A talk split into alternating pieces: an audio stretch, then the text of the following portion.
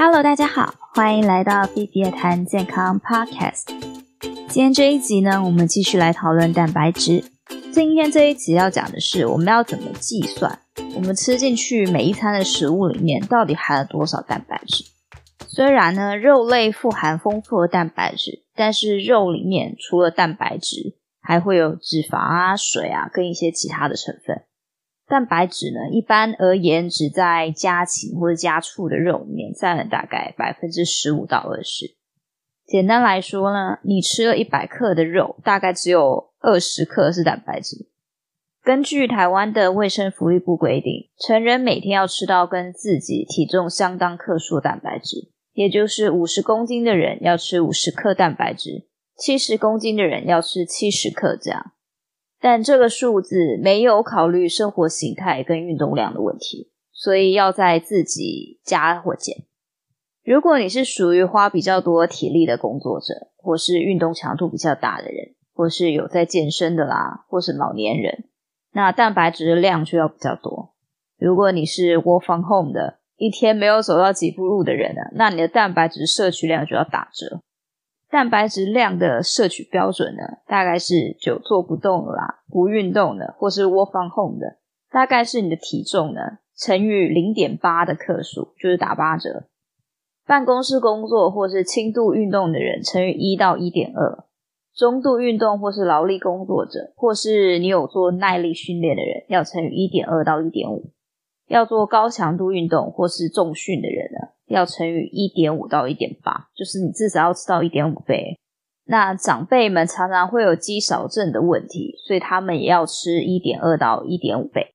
除了蛋、豆、鱼肉类跟奶类，面条啊、米饭、蔬菜跟坚果类也会有蛋白质。所以我们可以吃的肉量呢，是刚刚算出来一天需要蛋白质的量，再减掉米饭、蔬菜的蛋白质量。那剩下的量呢，才是我们可以吃肉的。比如说，有一个人叫小明，那他五十公斤，因为要做重训，所以要吃到一点五倍嘛，所以就是七十五克蛋白质。扣掉米饭，一天三碗有二十四克蛋白质，三份的蔬菜有三克蛋白质，那还剩下四十八克，我们就算五十克好了。每份肉类呢，大概七克蛋白质。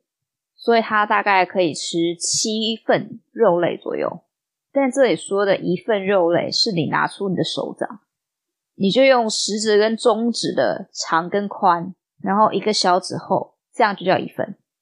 所以基本上是你中午点个排骨饭，七份肉类就没了，晚餐就不能吃肉。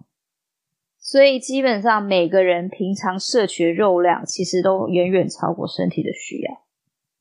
虽然很多食材都有蛋白质，蛋白质的品质也都不尽相同。蛋白质最主要的功能呢，是提供氨基酸建材来合成身体需要的东西。如果在合成的过程里面缺了一样，那蛋白质的合成就会中断。所有的氨基酸中最容易缺乏的就是人类无法合成的必需氨基酸。所以在给一个蛋白质平等的时候呢，我们会看的就是必需氨基酸的种类跟含量是不是足。有一个最常见的评估法呢，它的英文写成 P D C A S 评估法，会评价蛋白质是否包含所有的必需氨基酸跟蛋白质的消化率。如果这个分数等于一的话，表示这个蛋白质是优质的蛋白质。牛奶啊，蛋。大豆的评分都是一。一般来说，动物性的蛋白质会比植物性蛋白质评分高一点。